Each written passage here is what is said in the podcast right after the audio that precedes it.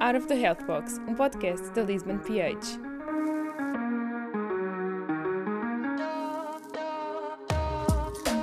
Olá a todos, bem-vindos a mais um episódio do nosso podcast, o Out of the Health Box, um podcast da Lisbon PH. Temos connosco aqui o, o Dr. Pedro Zuzarte para nos falar sobre a saúde mental na pandemia. Muito, muito boa tarde, professor, como está? Antes de começarmos com as nossas perguntas, uh, gostaríamos apenas de uh, pedir que fale um bocadinho do seu percurso, sobre si, para, para, de modo a que o possamos conhecer um pouco melhor. Portanto, eu sou médico, uh, sou psiquiatra e também sou doutorado em medicina, portanto, sou professor universitário, dou aulas na Faculdade de Medicina da Universidade de Lisboa. eu tenho tido um percurso longo em termos de formações, de vários âmbitos, talvez aqui para, para o vosso desafio, apenas mais relevante referir portanto, estas, eh, estas credenciais como médico e psiquiatra e docente universitário, e talvez mencionar que tenho tido um percurso em, paralelo com a clínica, uh, como médico psiquiatra também de investigação, ehm, daí ser doutorado, e que fiz um projeto de investigação que envolveu uma permanência no Canadá, portanto, um doutoramento muito ligado ao esclarecimento de, do fundamento biológico de algumas patologias mentais que nós temos, eh, em concreto, eh, patologias eh, do humor, portanto, depressão, sobretudo, doença bipolar também um pouco, e como é que elas alteram o órgão, portanto, o corpo, o cérebro e, em particular, em alguns estudos que, que fiz e desenvolvi, ehm, como é que o próprio coração se interrelaciona com as alterações mentais, portanto, neste caso, patologias do humor. E pronto, e creio que isto talvez seja suficiente aqui para o âmbito do nosso podcast e também qualquer área em particular que queiram ver explorada também posso esclarecer. Obrigado, doutor. Começando aqui com as nossas perguntas. Saiu um estudo que foi realizado uh, saiu em outubro e foi realizado entre junho e agosto e Nesse estudo, que foi realizado também em 130 países, foi comunicado que, que 89% dos países inquiridos providenciavam apoio psicossocial como parte dos seus planos de resposta à Covid-19. Contudo, apenas 17% tinham financiamento adicional para cumprir estas medidas. Na sua opinião, qual é, é a importância que deve ser dada à saúde mental nesta pandemia? Bem, a saúde mental eh, nesta pandemia eh, é um bocadinho como aquela doença, aquela aflição que vem atingir toda uma sociedade depois de uma guerra. Eh, ou seja, não é a aflição que foi o foco de um conflito em si, da guerra em si, mas que acabará por eventualmente ter o potencial de prejudicar ou ter ainda mais consequências do que a guerra propriamente dita. Ou seja, o que é que eu quero dizer com isto? Eu creio que a saúde mental em relação à pandemia é que não só uh, os problemas de patologias mentais já existiam antes da Covid-19, mas estão a ser agravados pela Covid-19 e, infelizmente, ficarão muito tempo para além desta calamidade. E, portanto, o que eu quero dizer com isto é que, com este paralelismo, que uh, os problemas mentais uh, estão presentes e são uma consequência da Covid-19, já existiam na sociedade uh, numa prevalência que provavelmente até podíamos dizer que já existia uma pandemia antes desta pandemia, era a pandemia silenciosa das patologias mentais e que ficou um bocadinho mais em destaque com as consequências da Covid-19, das restrições e dos problemas económicos que já existem e ainda virão, e, na minha opinião, ainda um, virão consequências muito mais alargadas pós-Covid-19 e que teremos de lidar. Portanto, existe uma grande relação entre saúde mental e a pandemia e, e que, infelizmente, como eu referi, creio que ficará muito tempo uh, mais além de, do que a pandemia, quando ela, a pandemia terminar propriamente dito. Infelizmente temos, é, é verdade, temos assistido a um, a um cenário que, às vezes descrevo como distópico. E hum, a, a próxima pergunta relaciona-se um bocadinho com aquilo que disse uh, mesmo agora. Nota que as pessoas se tenham percebido de novas doenças mentais com o chegar desta pandemia ou que tem, uh, ou que simplesmente uh, a Covid-19 tem contribuído para um, que que sobressaíssem mais, que problemas já existentes se, se sobressaíssem mais facilmente? Eu creio que as duas, as duas postulações estão corretas, ou seja, as duas afirmações um, estão em si uh, certas. A pandemia trouxe novas patologias mentais em pessoas que, que não as tinham, portanto, onde elas não existiam, e ao mesmo tempo a pandemia também veio realçar, exacerbar problemas mentais existentes em algumas pessoas. E que no contexto atual aumentaram ou ficaram ainda mais descompensadas. Um, as doenças mentais e as perturbações mentais já se vinham a tornar, infelizmente, uh, numa causa de grande incapacidade, de grande prejuízo nas nossas sociedades uh, em geral e, sobretudo, em particular nas sociedades modernas. Um, podemos até dizer que era um infeliz uh, achado do nosso desenvolvimento humano e social é que temos progredido imenso na nossa capacidade de dar saúde física às pessoas em geral, em promover cuidados de saúde onde eles não existiam, em promover e prolongar a esperança média de vida. Portanto, isso tem sido um marco de sucesso uh, no nosso desenvolvimento de sociedade moderna, mas infelizmente um, nessa mesma sociedade moderna nós temos vindo uh, a constatar pelos estudos, pela prevalência, pela epidemiologia, que a patologia mental só tem aumentado. E, portanto, temos, de, um, temos aqui um problema que é geral e temos aqui um problema que é eh, agudo, contextual, da pandemia em concreto. Portanto, temos patologias mentais que já eram muito frequentes na nossa sociedade e que estão a descompensar ou ficar exacerbadas uh, com toda esta conjuntura da, da Covid-19 e temos patologia, ou pessoas que já estavam em uh, maior preponderância ou risco de desenvolvê-las, mas não as tinham presentes na vida, e que agora um, elas passaram a existir com esta mesma conjuntura.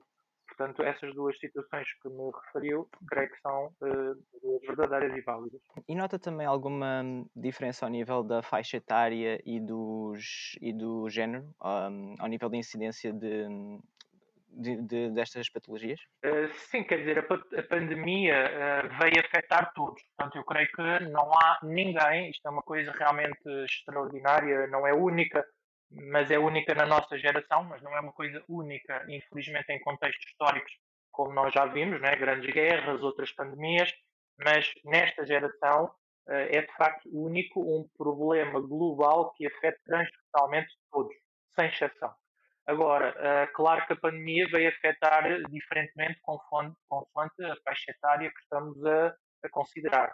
Ehm, desde as crianças e adultos mais ou adolescentes, ehm, houve sobretudo uma destruturação de rotinas uh, com a suspensão das escolas, as, uh, aqueles grupos de amigos, rotinas sociais, onde as crianças ou os adolescentes estavam envolvidos e habituados, e essa destruturação leva, obviamente, a consequências a nível de saúde mental, como aumentos de ansiedade, de isolamento, sentimentos depressivos, uh, uh, e, portanto, estamos a falar de faixas etárias mais precoces. Depois, uh, as pressões mudam um bocadinho quando passamos para faixas etárias de adultos jovens, universitários ou adultos que estão a montar a sua vida a nível familiar ou financeiro, foram muito afetados pela pandemia também, mas aqui mais naquelas perspectivas sobre a sua realidade e o seu futuro, não é? A pandemia veio afetar projetos eh, em curso, adiar resoluções académicas, eh, comprometer projetos de início de vida adulta ehm, e, consequentemente, obviamente, com muita ansiedade acoplada, aqui já baseada na incerteza sobre o futuro, eh, com os consequentes sintomas depressivos que nós sabemos que causa a grande preocupação excessiva sobre um, se vou conseguir montar a minha vida, se vou conseguir pôr os meus projetos em marcha, se vou conseguir ter futuro, não é? Um, depois, quando falamos de adultos, já é, já é um bocadinho uh, na mesma linha, mas talvez uh, com diferentes graus de, sobretudo, sobrecarga, porque aqui já não é só a preocupação, é também o burnout, não é? Portanto, os adultos que têm filhos a cargo, que tiveram de sobrepor uh, cuidados familiares com teletrabalho, tiveram de apoiar séniores, portanto, idosos, uh, os pais, os avós e por aí fora, também a serem alvos das mesmas incertezas económicas, uh, sobretudo os que ficaram com empregos em risco ou desempregados, e, portanto, aqui ainda se associa, nesta faixa etária, uma grande manifestação de sobrecarga, de, de cansaço, e que uh, se associa a todos os outros sentimentos que já, que já tinha referido, como ansiedade, depressivos e preocupação com o futuro. E depois, finalmente, talvez na faixa etária mais avançada, não é? Nos idosos, um, existe aqui uma consequência gravíssima em termos de, daquilo que já era um problema prévio, que era o isolamento social, e depois uh, ficou ainda mais uh, realçado com a pandemia, e uh, falhas ou faltas ou dificuldades no cuidado aos acessos de saúde, que para, para bem ou para o mal na nossa sociedade um, as respostas existem, estão montadas e não podemos só falar mal do nosso sistema de saúde, mas devido ao foco na pandemia Covid-19, um, não só o isolamento, como eu referi, já era um problema social muito infeliz para a nossa população adulta uh, e sociedade moderna só aumentou, e depois a preocupação com questões de saúde, o acesso imediato a cuidados de saúde, quer relacionados com Covid, porque é uma população a população idosa é a população em maior risco para a consequência letal ou consequências mais graves para a Covid, ou preocupações de saúde que são uh, extra-Covid e que também passaram a ser mais dificultadas pela pandemia. Portanto, eu acho que aqui existe transversalmente a todas as faixas etárias uma repercussão a nível da pandemia. Uh, mas nós temos algumas luzes que ainda, não, ainda são pequenos mas temos alguns estudos de investigação, incluindo até nacionais, um, do Instituto de Psicologia Clínica e Forense. Houve também um estudo do ano passado, recente, da Escola de Medicina da Universidade do Minho, de, um colega que por acaso conheço pessoalmente, uh, em que reportou que, portanto, eu tenho aqui alguns dados presentes, isto é uma coisa que está presente, creio que é todos os psiquiatras em geral e sobretudo quem lida com estas questões mais académicas ou de, ou de investigação ou, ou troca de informação em congressos. Eu sei que neste estudo da, da, psicologia clínica, quase cerca de metade dos portugueses que foram inquiridos já revelavam sintomas de impacto psicológico de moderado a severo. E neste estudo da Universidade, da Escola de Medicina da Universidade do Minho, a faixa etária onde se encontrou, curiosamente, porque não era empiricamente aquilo que nós poderíamos esperar, que foi na faixa etária mais jovem, de adultos jovens, uh, creio que foi dos 20 aos 30 anos, que havia ainda mais um encontrar desacerbação de sentimentos de solidão e de, de uma maneira muito desproporcional a comparar com as outras faixas etárias. E, portanto, eh, eu, eu de forma empírica e como clínico, da minha experiência, diria que afeta todas as faixas etárias. Aqueles poucos dados que temos de investigação, mas que já temos, incluindo a investigação nacional, mostra que esta faixa etária dos adultos jovens pode ser aquela onde os sentimentos de, uh, depressivos, de ansiedade e de isolamento se fazem sentir melhor. Eu creio que, para sermos aqui corretos e cautelosos, não devemos ainda ser vinculativos, dizer que os adultos jovens são os mais afetados da pandemia. Eu não, eu não creio que me sinta em condições de dizer, pelo menos do ponto de vista de psiquiatra clínico, que isso é verdade, porque vejo em todas as áreas, uh, de todas as faixas etárias, vejo muito nos idosos e vejo muito nos adultos um, problemas gravíssimos, mas os dados de investigação são para ser salientados e, uh, portanto, se eu tivesse de apontar aqui uma faixa etária, porque a investigação vale muito mais do que um dado clínico uh, da minha percepção singular, é que os adultos jovens provavelmente estão a ser os mais afetados pela pandemia. São, são dados e informações bastante preocupantes. O foco, bem, atualmente, e compreensivelmente, mas o foco um, atualmente no Covid é máximo. Só hoje, os, só hoje os, uh, o número de mortes uh, excedeu os 200, os 200 e o número de novos casos os 14 mil. Um, mas com tanto foco no, no combate a esta pandemia, qual, é que é, qual será a consequência Uh, que consequências é que isso terá nos indivíduos com doenças do foro mental e de forma que o período de isolamento e confinamento, especialmente este fator, é que afeta o acompanhamento de, das pessoas que uh, sofrem destas patologias. O foco na Covid existe e, eh, neste momento, se me permitem, eu acho que é óbvio e necessário, não é? Claro, claro. A pandemia é, é aqui um bocadinho como um fogo que está a queimar uma casa, não é? Exato. Portanto, quer dizer, nós antes de pensarmos em habitar a casa, arejar a casa, tornar a casa o mais prazerosa para a convivência, há que apagar o dito fogo, não é? Porque senão não conseguimos fazer nada. Uh, portanto, uh, esta é a prioridade, este é o foco, a pandemia assim o dita e assim o obriga. Mas, eh, sobretudo nós que lidamos com a saúde mental, sabemos que o ser humano não é apenas o corpo, não é? E não é só a saúde física. Eh, claro. Eu, aliás, eh, se me permitem, não é, como especialista desta área e, portanto, um, defensor da saúde mental, eu ouso afirmar, não é, que a saúde mental, a nossa mente, é aquilo que nos confere a humanidade. Portanto, uhum. quem lida com, com saúde mental um, sabe que se nós a perdermos, bem podemos ter saúde física que a vida perde significado. É? Claro. E nós vemos isso em tudo, não é? A vida tem significado pelas relações afetivas, pelas relações humanas, pela nossa capacidade de pensar, pela nossa independência e liberdade, porque se formos privados disso, somos privados da nossa, do nosso sentimento de liberdade, que é, para todos os efeitos, um sentimento, é, é, uma, é, uma, é uma percepção mais até do que algo objetivo, factual, porque há pessoas que se sentem livres em meios mais aprisionantes e há pessoas que parecem que têm toda a liberdade do mundo e sentem-se presas. Portanto, eu, eu sou mesmo apologista que a nossa saúde mental é o que nos confere a humanidade. E, portanto, hum, a sua pergunta era qual é a consequência nos doentes.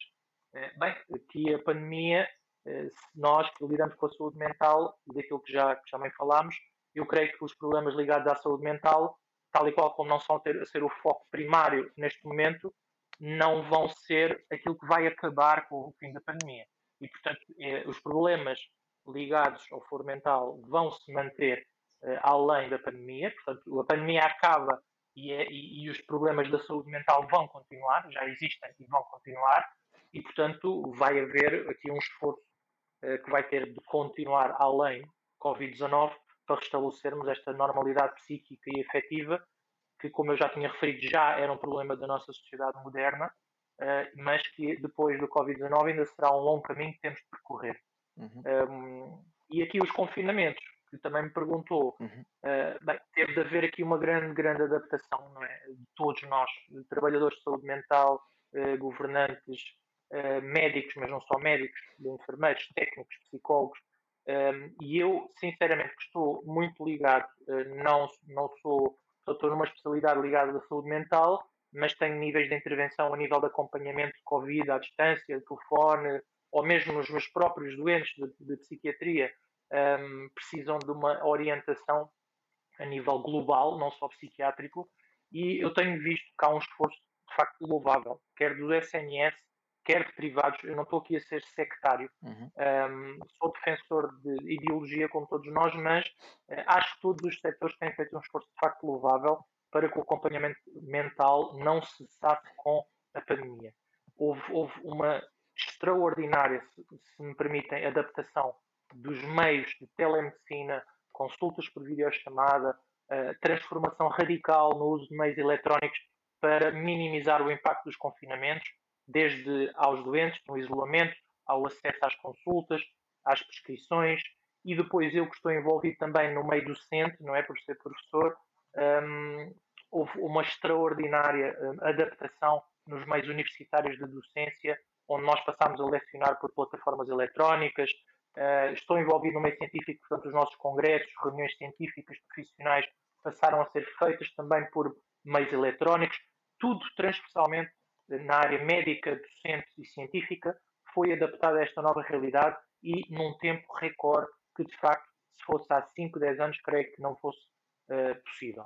Portanto, por mim, que estou envolvido em todos estes meios clínicos, científicos e académicos, eu acho que um, há um esforço que é de louvar, desde os diretores aos responsáveis todos pela organização destas estruturas, desde governamentais hospitalares, etc., que permitiram minimizar o impacto. Agora, se tudo é perfeito, não creio que seja, uhum. eh, porque, enfim, lá está. Só quem não faz é que não erra, não é uma frase que tem sido dita. Um, enfim, e novamente, independentemente das ideologias, a verdade é que o esforço tem sido feito. Podia ter sido melhor, acho que podia ter sido sempre melhor. Um, mas um, esta adaptação foi feita, tudo na tentativa de minimizar o impacto da, da, pandemia na saúde mental, de dar resposta aos nossos doentes uh, e que, como eu disse, não creio que ficará por aqui e ainda temos um caminho longo a percorrer depois da pandemia terminar. Uhum. É realmente notável aquilo que se tem conseguido em tão pouco tempo no, um, no que diz respeito ao, um, ao tratamento de, ao tratamento destas patologias. Um, mas uh, sente que um, aquilo que pronto, disse que foi, foi notável, mas uh, acha que poderia ter sido feito mais alguma coisa? Que poderiam ter sido tomadas mais medidas? E se sim, quais? Pronto, eu acho que um, ter, ter, ter, dizer agora que podiam ter sido tomadas mais medidas não só é uma verdade, mas também é fácil. Uhum. Uh, quando a pandemia uh, se iniciou, rebentou, entre aspas, não é? Faço esta expressão, Um, eu hoje é mesmo fácil olhar para trás e dizer imediatamente se deveria ter instalado uma linha de apoio psicológico, imediatamente se deveria ter falado das medidas de higiene, um, de, por exemplo, absorção de informação, uh, imediatamente se deveria ter um, organizado entre centros linha de referenciação de doentes, reorganização de urgências Covid, não Covid, portanto, hospitais Covid, não Covid.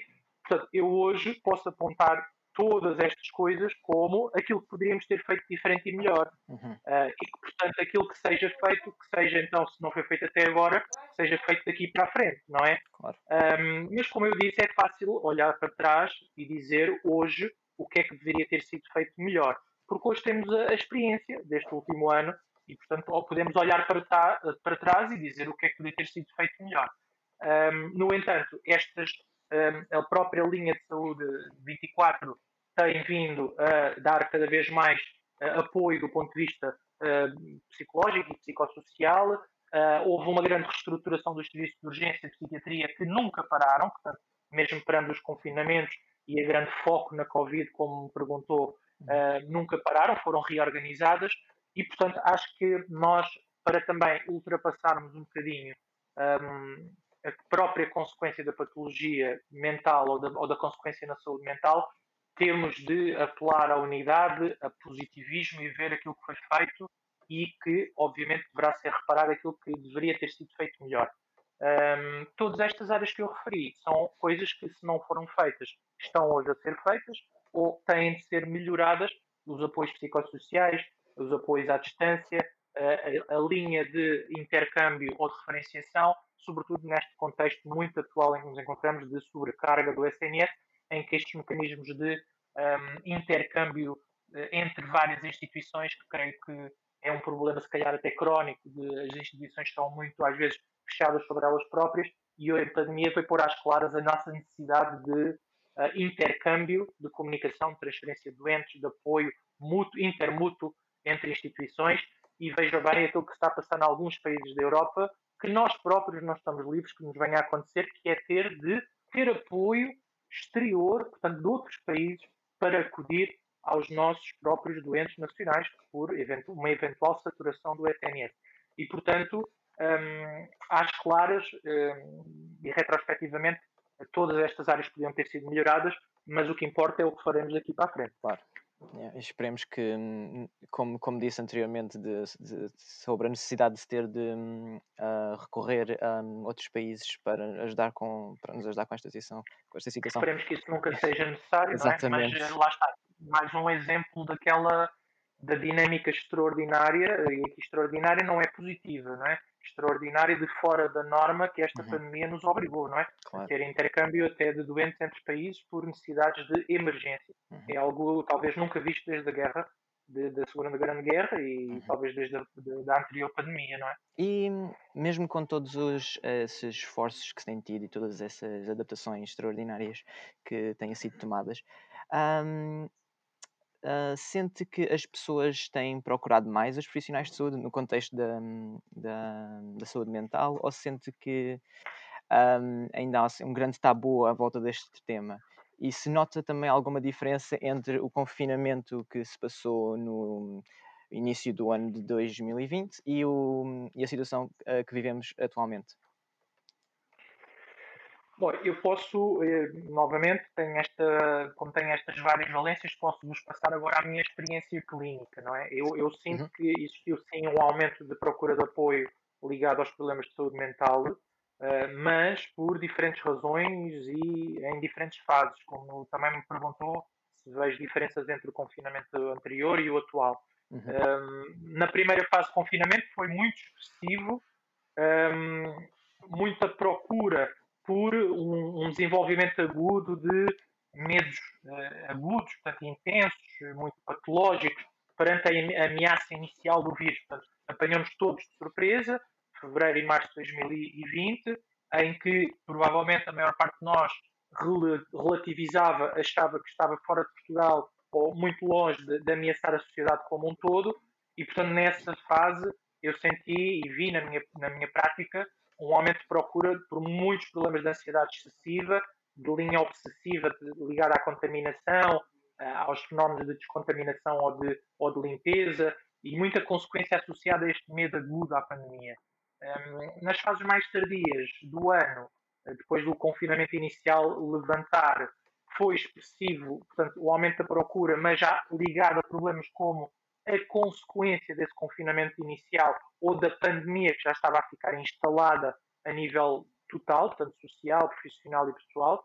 Um, houve muitas pessoas que passaram a ter uh, problemas profissionais, problemas da sua vida pessoal, portanto, aqui já não tanta tónica deste medo agudo que aconteceu em fevereiro e março em relação ao vírus propriamente dito, mas problemas depois começaram a ser mais expressivos ao longo do ano 2020, da vida pessoal, da vida profissional, um, ligadas às, às consequências económicas, também é um daqueles fatores que, não sendo diretamente de saúde mental, não deixa de ser, porque os problemas económicos estão sempre ligados à saúde mental, porque a incerteza sobre a sobrevivência é das coisas mais patoplásticas, não é? que aqui é uma palavra um bocadinho cara que, que nós psiquiatras usamos, mas para dizer, portanto, um fator que influencia muito a saúde mental.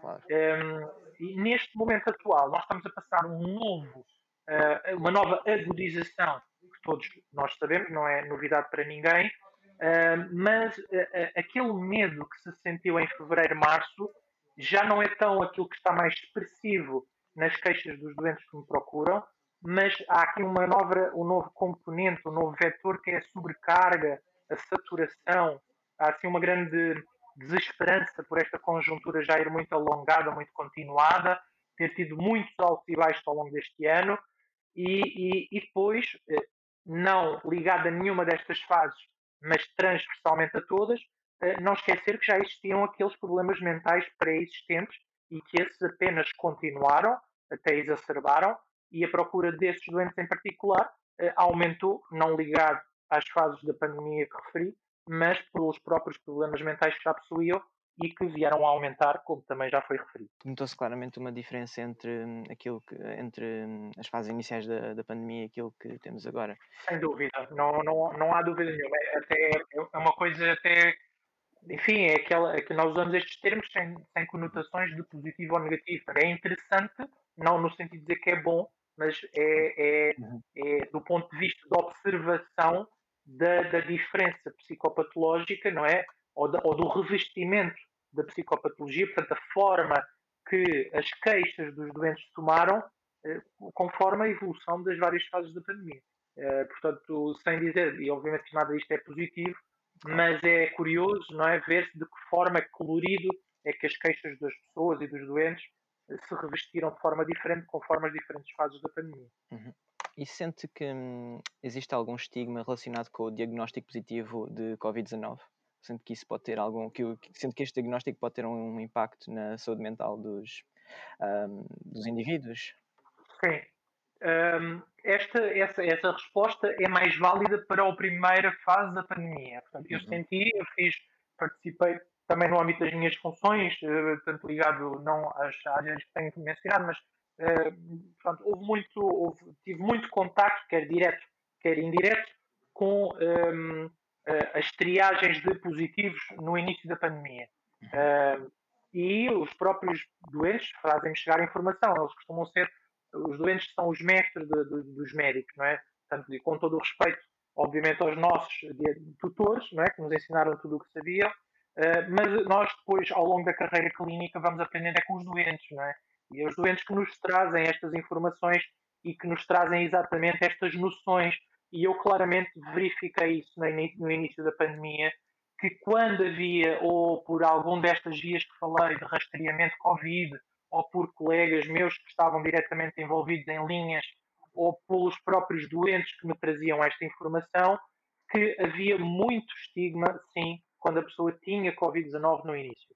Porque era muito raro ainda, lembram-se, agora que estamos numa fase de 15 mil casos por dia, eh, quase que nos esquecemos como é que era quando tínhamos 50 a 100 casos por dia, eh, ou uhum. menos de 100 casos por dia.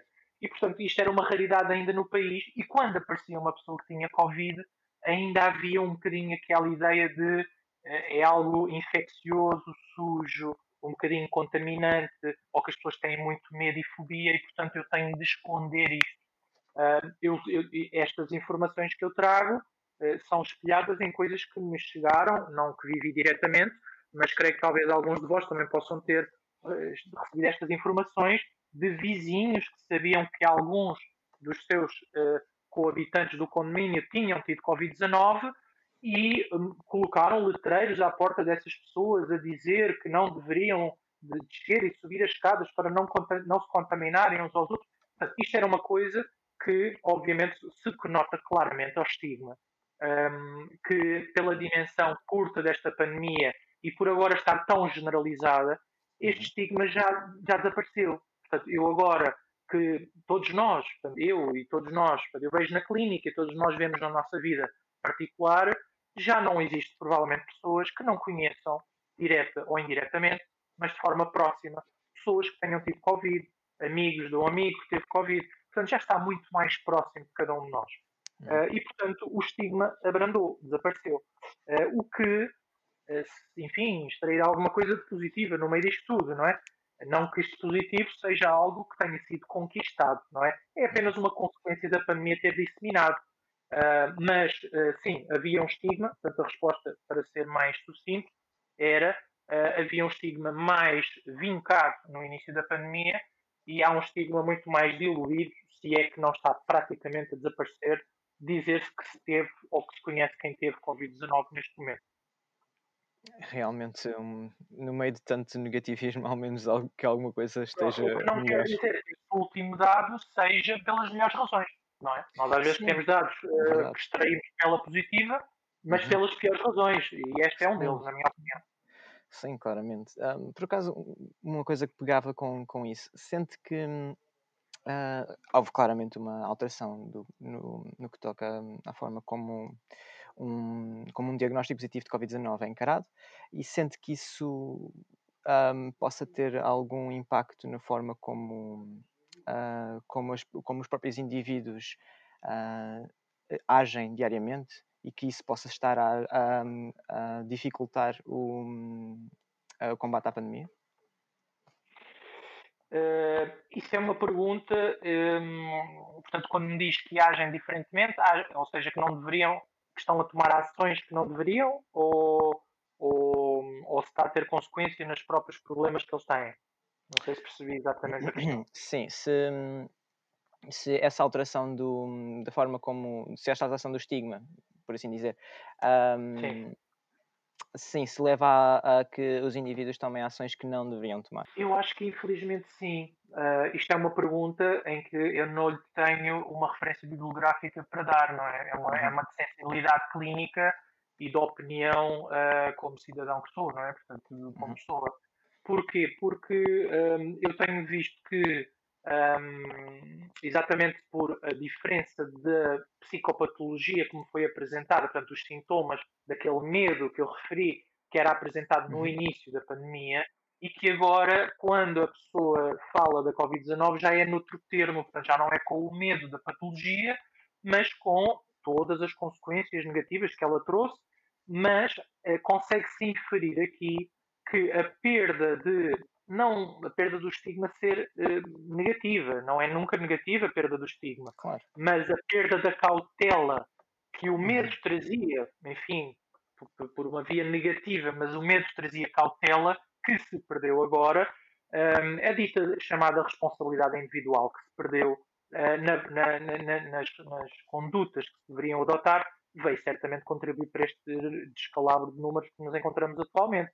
Eh, eu, infelizmente, não é, eh, tive, portanto, por estar associado à Faculdade de Medicina, colaboro com um jornal da, da Faculdade de Medicina, do, que é dirigido pelos alunos da, da Faculdade de Medicina da Universidade de Lisboa, e uh, não, não tendo aqui nenhuma pretensão de dizer que uh, via estar correto versus estar errado, ou, eu já dizia que não é nada disso, todos nós, quando fazemos afirmações muito fortes, temos sempre a probabilidade de estar a, desdizer o que dissemos mais tarde, mas um, infelizmente aquilo que eu referi no artigo de opinião que me foi solicitado logo nos meses de abril de 2020, aquilo que eu mencionei como o meu fator de prognóstico para a evolução da pandemia era exatamente a responsabilidade de cada indivíduo, mais do que o cuidado de saúde ou da resposta de saúde.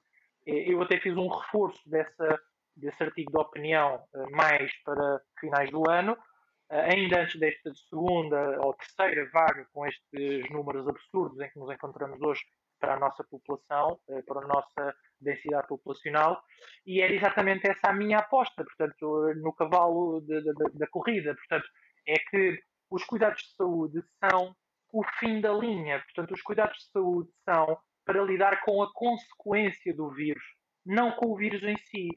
E os cuidados políticos são para uh, massificar uh, posturas que o próprio indivíduo pode até não concordar, mas quando passam a determinações legais têm de ser obrigadas. Mas nada, em última instância, substitui a postura pessoal e individual. Claro. E aquilo que era trazido por uma restrição dos comportamentos pelo medo ou pelo estigma, que não era a razão mais adequada, uh, ao se perder então o estigma, ou eu prefiro dizer, ao perder tanto o medo da patologia, um, levou-se a que a dita um, conduta individual um, flexibilizasse além daquilo que provavelmente era desejável. As pessoas relaxaram, as pessoas também têm sobreviver. Não estou aqui a falar que não houve condutas que foram baseadas na necessidade, mas infelizmente tudo vai bater à dita responsabilidade individual ou conduta ou proteção individual. E essa, infelizmente, creio que, na minha observação, eh, foi eh, um bocadinho relaxada, se não podemos usar a mesma palavra, negligenciada, e, sem dúvida nenhuma, é responsável pelo quadro e conjuntura em que nos encontramos atualmente. Bem, esperemos que esse relaxamento venha a melhorar, também com tanto. Hum, Eu creio que agora sim, né, até porque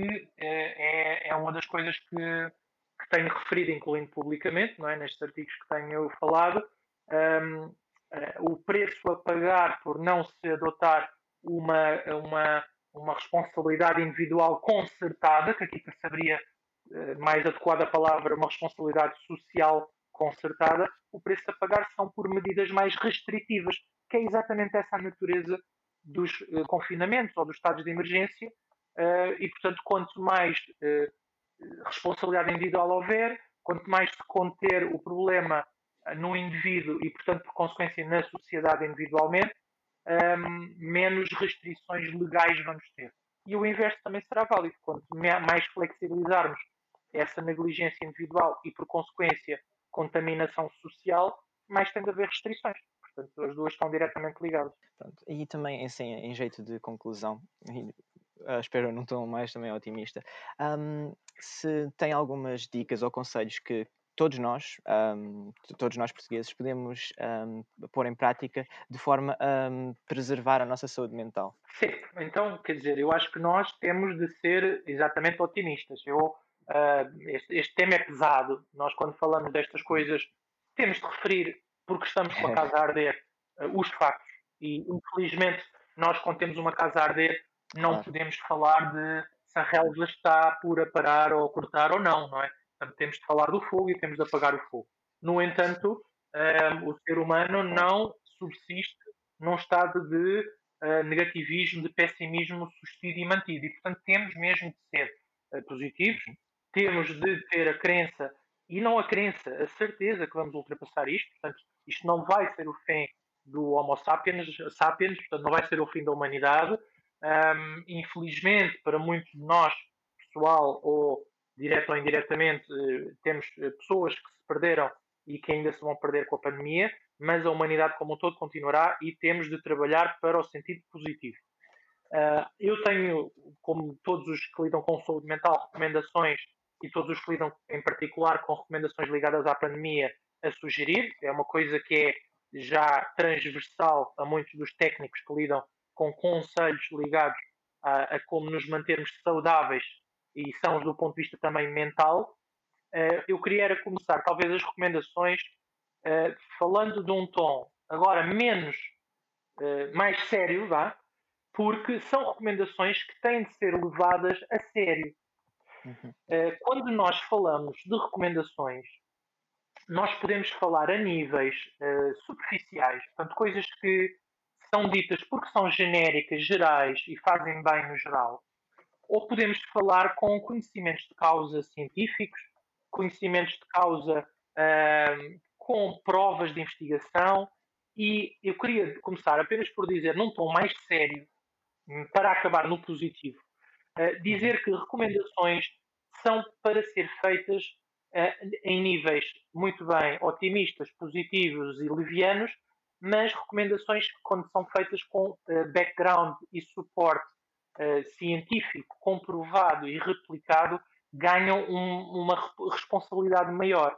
E eu estou a ter esta conversa desta forma porque eu vou falar da primeira recomendação que uh, digo sempre aos meus doentes e que continuarei a dizer aos meus doentes e que no contexto da Covid-19 é tão válido ou mais válido do que nunca, que é há uma necessidade da pessoa manter atividade física. Uhum. Quando falamos disto, que é um tema que depois as pessoas podem até criar muita expectativa, que grandes recomendações é que vêm aí dos académicos ou disto ou daquilo, uh, e depois vem uma coisa corriqueira como pôr o corpo a mexer. Nós sabemos hoje que atividade física tem um efeito comprovado na saúde mental. Um, paralelamente aos tratamentos biológicos, farmacológicos, psicoterapêuticos, é das melhores atividades que estão ao nosso alcance para promover a saúde mental. Mas vamos muito além da saúde mental. Ele mete um, uh, eh, alguma desregulação hormonal, um, alguma desregulação em alguns eixos, sem querer entrar em detalhes demasiado técnicos, como a normalidade de libertação do cortisol, um, transmissão neuro, de neurotransmissores, libertação de endorfinas, regularização do ritmo circadiano. Basta ter uma atividade uh, física moderada para ter múltiplos benefícios, não só a nível biológico, mensurável, portanto comprovado pela investigação, mas a nível psicológico, portanto um pouco mais subjetivo, a nível de saúde mental. E, portanto, é muito importante, mesmo ficando confinado, mesmo ficando em casa, a pessoa estabelecer uma rotina de atividade física. Depois, o segundo conselho que eu posso dar pega também nesta palavra que já usei, que é manter rotinas.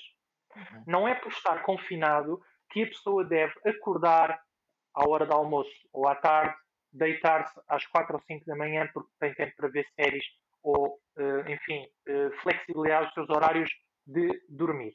Manter a rotina é das coisas mais essenciais para a promoção de saúde mental. Portanto, em par com manter uma rotina com atividade física, mesmo estando num espaço limitado, uh, há que manter uma rotina de horários, acordar e adormecer à mesma hora, uh, dormir as horas habituais, não dormir em excesso, não dormir de menos. Uh, e, obviamente, sem tentar ter um policiamento dentro da própria casa, porque senão também não há relaxamento, mas não haver também a laxidão, não haver também a flexibilização um, exagerada, por exemplo, nestas rotinas em que falo destas em particular, porque são as mais importantes. Horas de acordar, horas de dormir. Depois, dentro da própria casa, não é? É, muita, é, é preciso uh, um cuidar especial pelas novas dinâmicas que se têm de instalar. Portanto, há uma dinâmica familiar que fica alterada com o confinamento. Portanto, as rotinas habituais de uh, só falavam a partir de X horas porque chegavam, ou só se viam, ou só contactavam a partir de X horas, ou ter os filhos fora de casa X tempo, ou estar fora de casa X tempo, toda esta dinâmica familiar quebra e, portanto, há que adotar novos padrões que são saudáveis.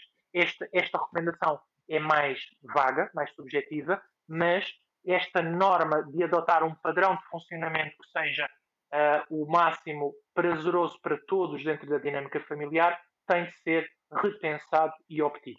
E aqui é preciso uh, ter também uma recomendação de prestar atenção às rotinas profissionais em casa, que são também um pouco diferentes. Eu tenho visto uh, é uma dica que, novamente, eu aprendo a partir dos doentes. Eu, como profissional de saúde, nunca parei verdadeiramente de trabalhar, tive de mudar as minhas rotinas, uh, mas o meu trabalho, propriamente dito, nunca suspendeu, uh, mesmo em, em nível de meios hospitalares e outros.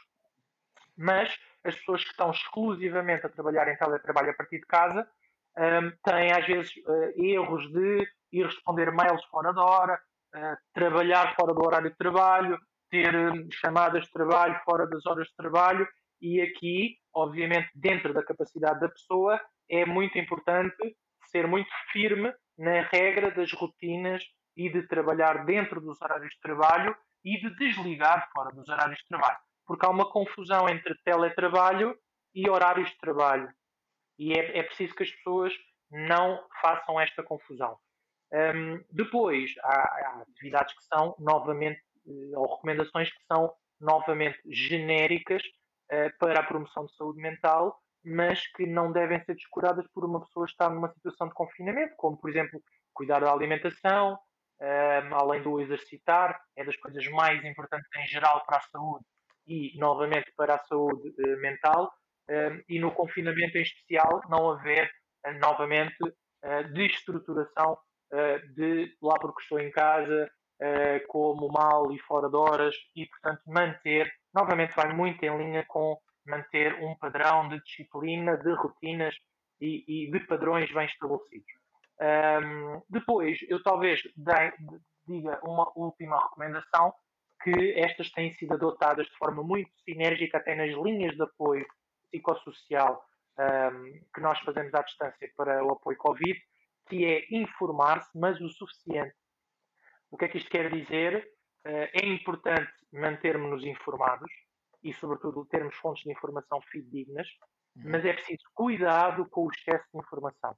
Nós temos apanhado, uh, inclusive nesta vaga nova e na primeira vaga, que é muito sinérgico, um inundar no acesso à informação e, sobretudo, no hipnotizar das pessoas perante a informação, perante as notícias, perante os números, aplicações que as pessoas instalam para ter os números de Covid ao minuto, uh, repetir uh, vezes sem conta a abertura dos uh, jornais a partir das aplicações do telemóvel ou de ligar as, as notícias em permanência, que estão agora a ser editadas nos canais de informação 24 horas, e há este a estar atento ou hiper alerta para o, o excesso de informação.